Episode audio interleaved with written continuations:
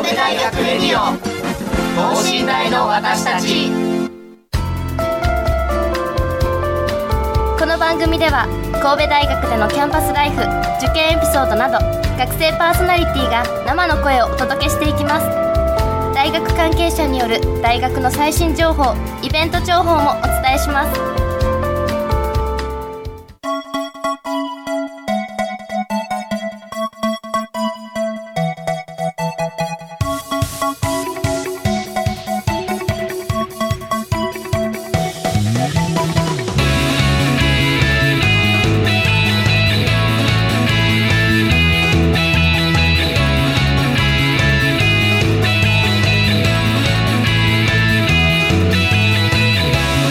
んこんばんは。経済学部3回生の伊藤真理です。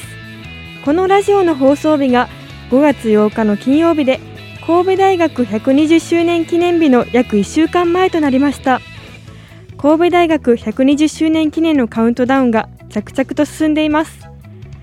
神戸大学の公式のインスタインスタグラムに上げられているカウントダウンなんですが皆さんの楽しそうな笑顔と神戸大学のいいところのリレーが続いておりまして私もいつもニコニコしながら見ています。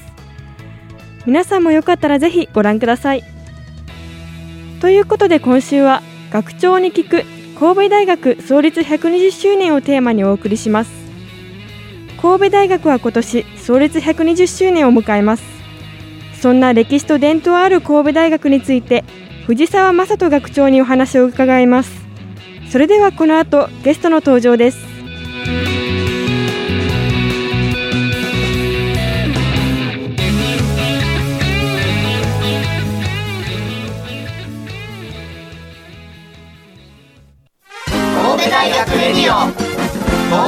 代の私たち。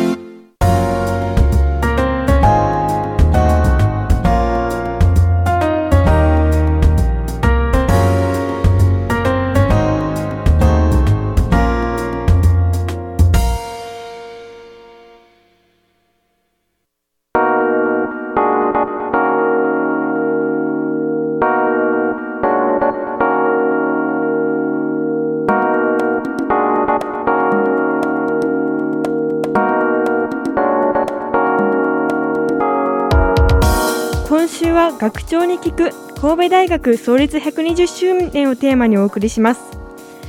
神戸大学の学長である藤沢正人氏について私からご紹介をさせていただきます。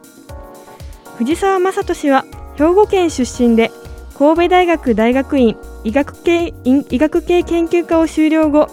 2005年に神戸大学医学研究科教授に就任され医学部附属病院長や学長補佐を歴任し2021年4月第15代神戸大学長に就任されました。前編では創立120周年を迎える神戸大学についてお話をお伺いしたいと思います。藤沢先生こんにちは。今日はどうぞよろしくお願いいたします。はい、神戸大学学長の藤沢でございます。よろしくお願いいたします。よろしくお願いお願いいたします。神戸大学が120周年ということで私はこれを知ったのが本当にもう今年の冬ぐらいに知ちょっと遅めに知ってしまったんですけど本当に120周年も続いた歴史の中であの藤沢先生はどうお考えですか？あのーまあ皆さんご存知の通りですね、えー神戸大学のですね、えーこの120周年の起点はですね、はい、神戸高等商業学校、うんえーの開学以来、えー120周年ということになっています。はいえーその後ですねいろんなあのお学部がですね、はい。出来上がって今は、えー、10学部15研究科という非常にあの、大きな大規模な総合研究大学というふうになっています。中学部15おー。はい。皆さんにあの多分学生さんにもですねぜひあの神戸大学今120周年迎えているということをですね、はい。えーしっかりとお知っていただきたいというふうに思います。はい、ありがとうございます。10学部15学科もあったんですね。確かに人文人間科学系とか社会科学系や自然科学系、生命医学系というふうに分かれていたのは知っていたんですけど、あんまり数えたことなくて、今そんなに学部確かに広いキャンパスの中でさまざまな分野でみなあの皆が研究して頑張っていってたのだなというのを思いました。はい、えー120周年を迎えるにあたって藤沢先生自体のあの心境としてはいかがでしょうか？はいあのー、そうですね、まああのー、100年を超える、まあ、120周年という、まあ、非常に長い歴史と伝統があるこの神戸大学ですね、うん、えー、培ってきたさまざまなあの教育あるいは研究資源えー、それはもう本当に、えー、多々あるわけですけども、えー、枚挙にいとまがないというふうに考えていますが、はい、まあ、これをですね、えーまあ、今後、まあ、さらにですね、はい、えー、次の時代に、まあ、生かせるように、えー、しっかりと活用して大学を発展させていきたいと。世界に誇れる、えー、神戸大学というふうに、はい、えー、していきたいというふうには思っております。あ次につなげるっていうのをあの重点的において、えー、神戸大学生にも本当に励んでいただきたいあ励んでもらいたいという感じですかね。そうですね、まあ、あの次の時代を担う特に、はい、えー、学生さんにはですね、はい、えー、そのやはりしっかりと神戸大学生としての、えー、自信誇りを持ってですね、はい、えー、そして勇気を出して、はい。まあ、いろんなことにですね挑戦をしていっていただきたいなというふうには思います。はい、ありがとうございます。やいろんなことに挑戦と言いますと私も神戸あ今3回生なんですけど本当にちょっと1回生2回生がコロナによってもオンラインになってしまって学生同士の交流というのも本当になく1回生の時はもうちょっとバイト頑張ろうと思って、まあ、バイト頑張って2回生の時にはちょっとこれではせっかくの大学生活がもったいないということで本当にさまざまな部活やサークルに入って、まあ、授業で交流はなかった分部活サークルでいろんな挑戦をしようと思って頑張ってきたんですけれども3回生になってあの本当に次はま学生せっかく対面が始まったのでもう勉強についてもいろいろ挑戦していこうかなと思っています。まあ、あのぜひですね、はい、あのコロナがですね、まあ、はいえー、あった分ですね、まあ、いろんな学生さんも本当にあの、思う存分あの大学生活をです、ね、満喫することができなかったというのの状況にあったと思いますけど、まあ、あのコロナもようやく少しずつですね、まあ、いろんな規制が緩和されたりとか、えーまあ、ワクチンが、えー、接種が済んだりとかで、まあ、あのまだまだもちろん感染者数は横ばいですけども、まあ、重症者の方はだいぶ減ってますから、まあ、キャンパスもですね、まあ、今、対面授業が92%ぐらいで、92%、えー、かなりあの、もう。えーまあ、キャンパスもですね、まあ、学生さん非常にたくさん増えて、はい。えー、ちょっとそこの、まあ、食堂もですね列ができるぐらいになっているので まあ非常にあの、えー、賑やかになって、えー、嬉しく思っています。あのまたあの留学生の方もですね、えー、少しずつ、まあ、あの入国制限が取れて、まあ、来られているという状況なんで、はい、まあ、あの5月末ぐらいになるとかなり、まあえー、海外からの方も来られて、はいまあ、あの従来の、まあ、非常にグローバルなキャンパスが、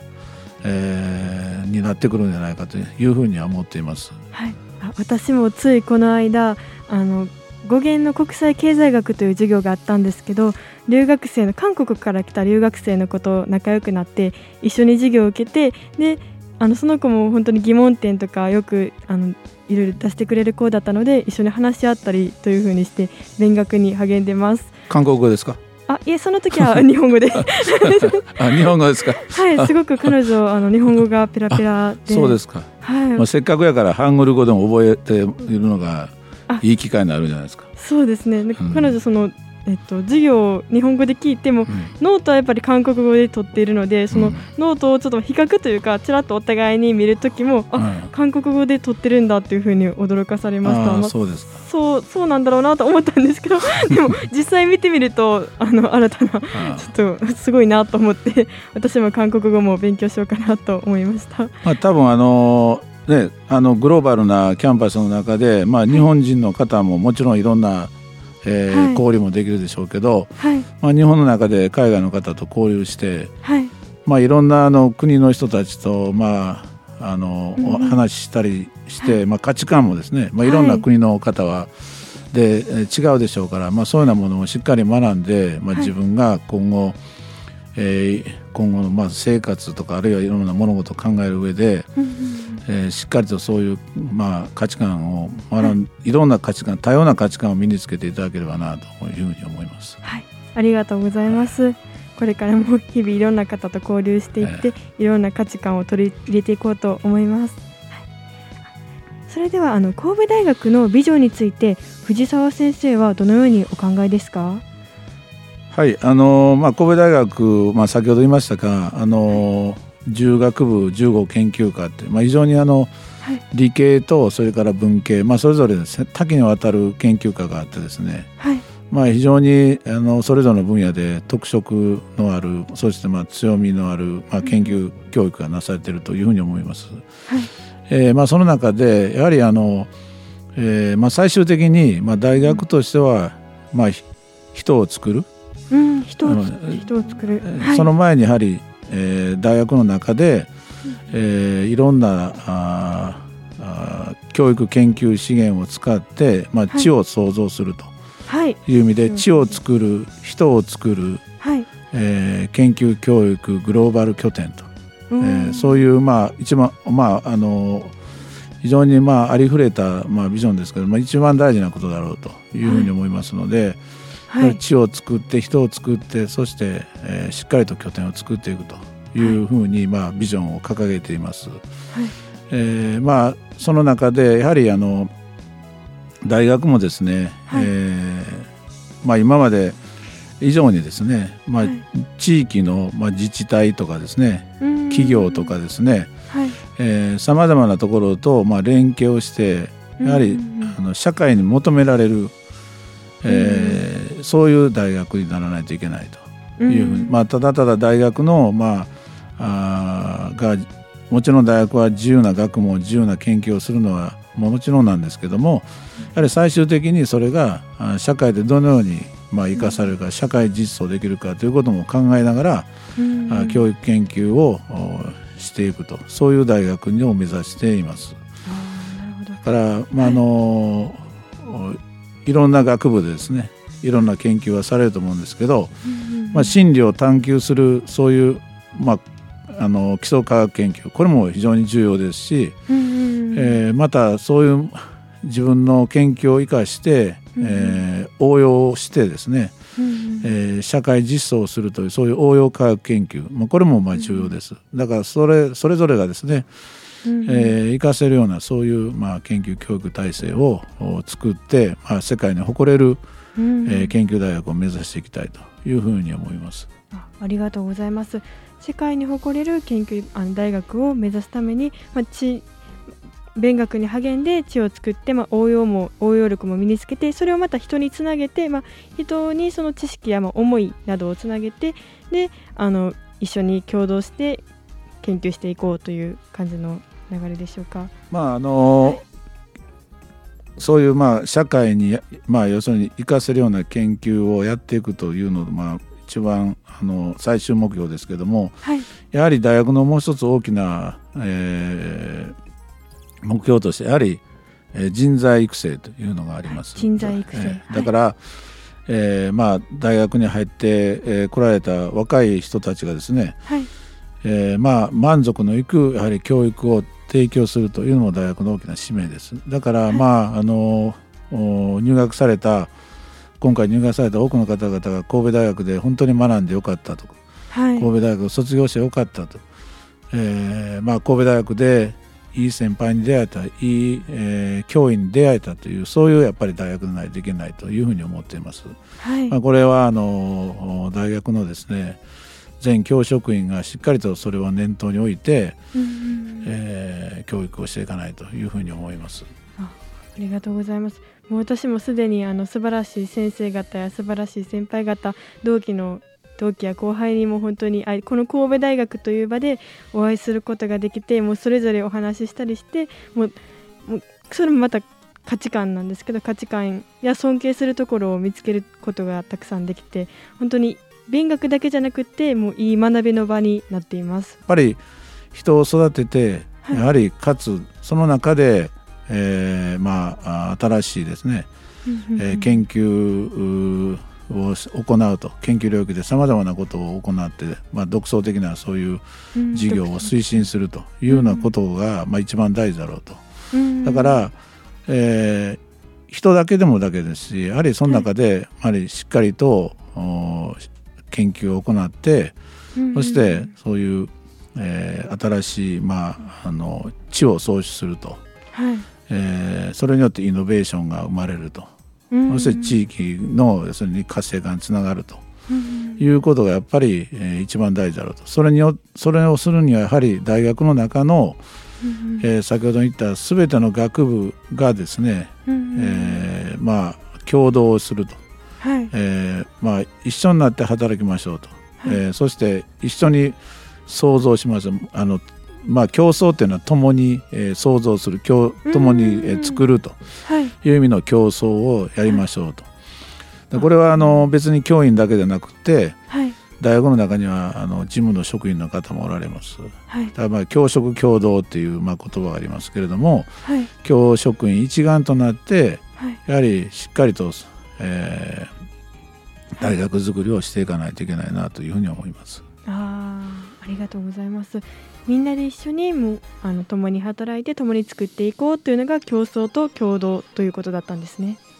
ありがとうございます。先ほどイノベーションをしてその後地域にま貢献できるような大学というふうにおっしゃっていたんですけれども今からあの神戸大学の地域との関わりについてお伺いしたいなと思います、えー阪神・淡路大震災で震災を経験している神戸としての神戸大学の役割としてはいかがなものがありますか？うんそうですね。あのまあ阪神・淡路大震災が起こってもう27年ぐらい経つと思いますけど、はい。まあ、それを、えー、と経験したことない方がかなりもう成人をされている状況ですけどもやっぱりうん。あの神戸の町で起こったことをやっぱりしっかりと、はい、えーまあ、神戸大学の中にもその震災を、まあ、機に作られたあ都市安全センターとかですね、はい。えー、と医学部の中にも災害救急医学講座もできましたし、まあ、そうういうあのところがですね、まあはい。あの新たに機能してやっぱりしっかりと神戸の阪神大震災で得られたことを、はいまあ、次の時代に伝えていくということが一つですし、はい、まあ、そこで得られたいろんな経験をですね、はい。えー次のおもし何か災害がいろんなことが起こった時に生かしていくと、まあ、すでにおそらく、えーとまあ、日本の国も本当にあの災害えーが次から次へと、うん。まあ、ああいう地震がたくさん起こる中で、はい。えーおそらくその阪神大震災で得られたことっていうのはかなりいろんなところで生かされていると思いますけれども、うん。まあ、今後もですね、えーはい大学、まあ、阪神・淡路大震災をもう経験した大学として、えーしっかりとそのお時からですね積み上げてきたさまざまなそういう、えーうん。これも地位ですけども、はい。まあ、得られたあーそういう、まあえー知をですね、はい。えーまあ、どこかに還元できるように、はいえーしっかりと、まあ、頑張っていかないといけないなというふうに思います。あありがとうございます。先ほどおっしゃっていた医学部での、えー災害医学災害救急医学校だね、災害、えー救急医学講座というのはどのような講座応急処置とかをされる感じなんでしょうか？というか、まあ、これはあの当時、うん、まさかあの、えー神戸にそんなあの、ねえうん。ー大きなし地震が起こるなんて誰も思ってなかったうん状況そうですよね。はい。もちろんあの医学部にも救急の、まあ、そういう施設はありましたけど救急を受け入れる施設はあります。たただはい。必ずしもそんなに大災害をはい。要するに受け入れるほどの体制はできていなかったと。あー。えーまあ、当時私も病院に、えー、と阪神・淡路大震災の時、はいうん、そのまさに起こった日は当直してましたから。あそうだったんですか。あの大学病院にいました。大学病院の7階の病棟で当直室にいましたけど、すっごい揺れた。えーすごい揺れましたね、あうーん、まあ揺れてもううーんうんパッと目覚めるともうなんか長田の辺のところにもうなんか炎が上がってましたけど、まあ、僕もなかなかこれは大変なこと起こったなと思って、うん。まあ、一瞬ちょっと何かなと思いましたけど、うん。えーとまあ、そういうような中でもうまあ最初はあんまり人が まあねあの起こったばっかりです、えー人は運ばれてなかったんですけど、まあ、途中からまあいろんな本当に、えー重症の方とか、まあ、非常にまあ、えー生命の危ない方もたくさん運ばれましたけど、まあ、そういうようなことを機に、はい。まあ、国からも、はい。えーまあ、そういう予算が下りて災害も含めた救急医学講座っていうこれはあの一つの、えーとまあ、研究教育分野ですね。うん。まあ言うたら、まあ、経済学学部の何々、えー研究室と一緒です。だからまあ何々があの分野というどういう分野を、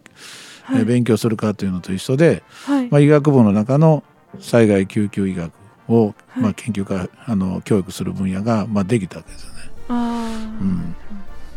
もうすぐなんか南海トラフがあそうですね。発生するというふうによくテレビでも流れてるんですけど、うん。それにも対応されてる対応されたことされ、もちろんそれにも、はい。対応する形でいろんな取り組みはあのふ日頃からやってますし、はい。え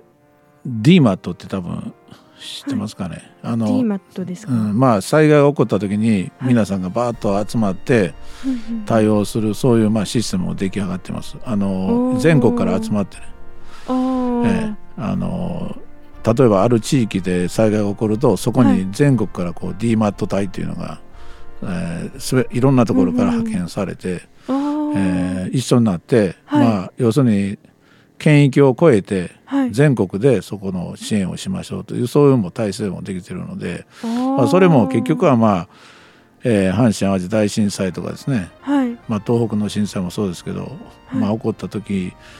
を契機にはい。やはり、あの一地域だけでそういうことをやっててもなかなか追いつかないと、えー全国でそういうことをやりましょうというのがあって今もそれはもう、えーしっかりした体制ができてますけどね。大震災を契機としてさまざまな体制が整えられてきているうんということなんですね。まあ、大学、まあ、全体としてもそういうまあ都市のねはい、いろんな計画とかいろんなことに対しても、まあ、例えばあ工学部とかいろんな、まあ、先生方がどういうふうにして、まあ、災害に強い都市にするかとかいうそういう、まあ、都市計画とかいろんなことの、研究もされてると思います。ああ、えわかりました。ありがとうございます。でその大学今あ阪神・淡路大震災についてお聞きしたんですけどその、まあ、地域との関わりの中でその他に企業企業様ともあのいろいろと連携する産学連携というのが神戸大学にあるということなんですけれども、その取り組みはどのようなことをされてるんですか？えーっとまあ、これはですねあの大学も先ほど言いましたように自分たちの研究を、社会にどうやって役立てていくかと、うん例えば一つの新しい発見があった時にはい。それを、まあ、社会の中でどう役立てるかということをするにはやっぱりはい大学だけではなかなかうん。それを全て、えー完結することはできない、うん。そこでやっぱり地域の、まあ、自治体とかねはい。企業と一緒になって、はい。えー社会に、まあまあ、還元するための方策を考えると、まあ、一緒になって。はい。で、まあ、そういう意味では例えば大学があるどっかの企業とはい。一緒になって新しいものを開発したりとか、うんえー研究をしたりするということを、まあ、はい今はあの、まあえー多くの大学ではい。やられています。まあ、うん。これがもう非常にあの、えー活発化しないとですねはい。大学もやはり社会から求められる大学にはならないと、うん。えー社会から開かれた大学にならないという状況ですしまあ、はい。えーこれはもうあのうんなかなかあの学生さんには難しいかもわかんないですけど、うん。まあ、いわゆるその大学の運営そのものがね、はい。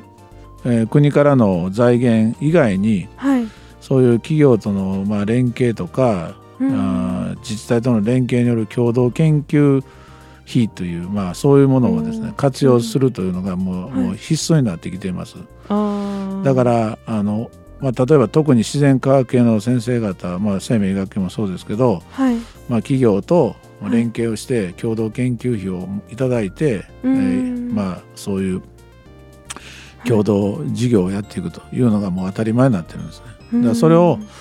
えー神戸大学の場合、まあ、産、えーかはい。産学連、は産学連携創造本部っていうのがはい。作ってあります。あー。でそこを中心に、はい。えーいろんな先生方がそういう、うん企業自治体と連携をしやすいような形をどんどん作って今います。ああ、えーだから、あのーそれはもう今あーどこの大学もですね、うーん、えーまあ、推進していかないといけない事業の一つです。特にだから、はい。あのーまあ、教員の先生がねはい。その企業の方自治体の人と共同研究をする、でその中で、はい。そのまあ、例えば大学院の先生方とか、まあ、学部の先生もあるか学生さんもあるかもわかんないですけどそういう方々が参加していただいて、はい。まあ、まあ企業と一緒に活動するということをぜひ、まあ、覚えていただくというか、まああのそういう活動を、まあ、大学としてもあーできるだけ進めていくように、はい。えーしていきたいというふうに思います。あのはい。学生さんの例えば教育においても、はい。えー、とインターンってありますよね。はいまあ、インターンなんかも結局は、えーそういう産学連携事業の中で共同研究するという上において、うんうんえー学生さんが、うん。あの長期にね、うん。ある企業に行ってはい。向こうの企業の方と一緒にまあ研究をして、はい。まあ、その中で実際経験してもらって、はい。えー自分のまあ思っていた通りの研究ができる企業であるかとかね。企業は企業でこの人たちの本当に、えー実際マッチングした能力があるかどうかとかね。はい。そういう、まあ、あの産官学連携の中でも一応教育の部分ももちろんあります。で、あはい。逆に言うとあのリカーレント教育って言ってね企業に入ってからもう全部皆さん勉強はされてずっとスキルを磨かれたと思うんですけどはい。それを学ぶ場として大学がはい。例えば提供して、あのはい。今でいうああいうデータサイエンスとかねはい。AI とか IT とかいうのを、まあ、大学の中であそういう、えーうん。そセミナーとかはい。コースを提供して、はい。えー連携しながら企業の方々が学びに来られるということも、はい。今はあの、えーどんどん進めています。あ。だから今からそれがどんどん増えてくると思います、うん。ん。ちょうど対面も始まりますしね、えーリカレント教育っていうのが。はい。だからまああの以前のようにその一つのことを学んだからそれでいいかっていうのではなくてはい。やはりあの学生さんもやっぱり自分の分野だけでなくていろんな分野をねはい。まああの多様性のある学びをぜひしていもらいたいというふうに思います。だからあのはい。先ほどちょっとデータサイエンス出ましたけどデータサイエンスなんかはもうこれ、は今の時代まああのまあ、必須の要するにまあリテラシーというかまあ能力ではい。あの受験に情報学入りますよね。はい。数年後にね。うん、とやっぱりそれはやっぱり国もまあそういうことを懸念してるわけで、まあ、大学としてもやはり入ってきたあの学生さんははい。あの実際そのお自分の分野だけじゃなくてはい。情報科学とかですね情報分析学っていうのは、まあ、しっかり学んでおく必要があると思うんです。あはい。だからまあそういうまあ能力は身につける必要があって大学もですねそれに向かって、あのしっかりとはい。あの対応はしてき、えー来ています。はい。わかりました。ありがとうございます。今日120周年記念に始まってあの地域との関わりなどいろいろお話を聞くことができて私もこれからちょっと神戸大学生としてあのいろいろ考えていこうと思います、はい、それでは今週は学長に聞く神戸大学創立120周年をテーマにお送りしました。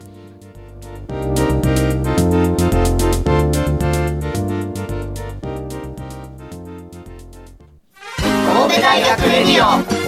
等身大の私たち。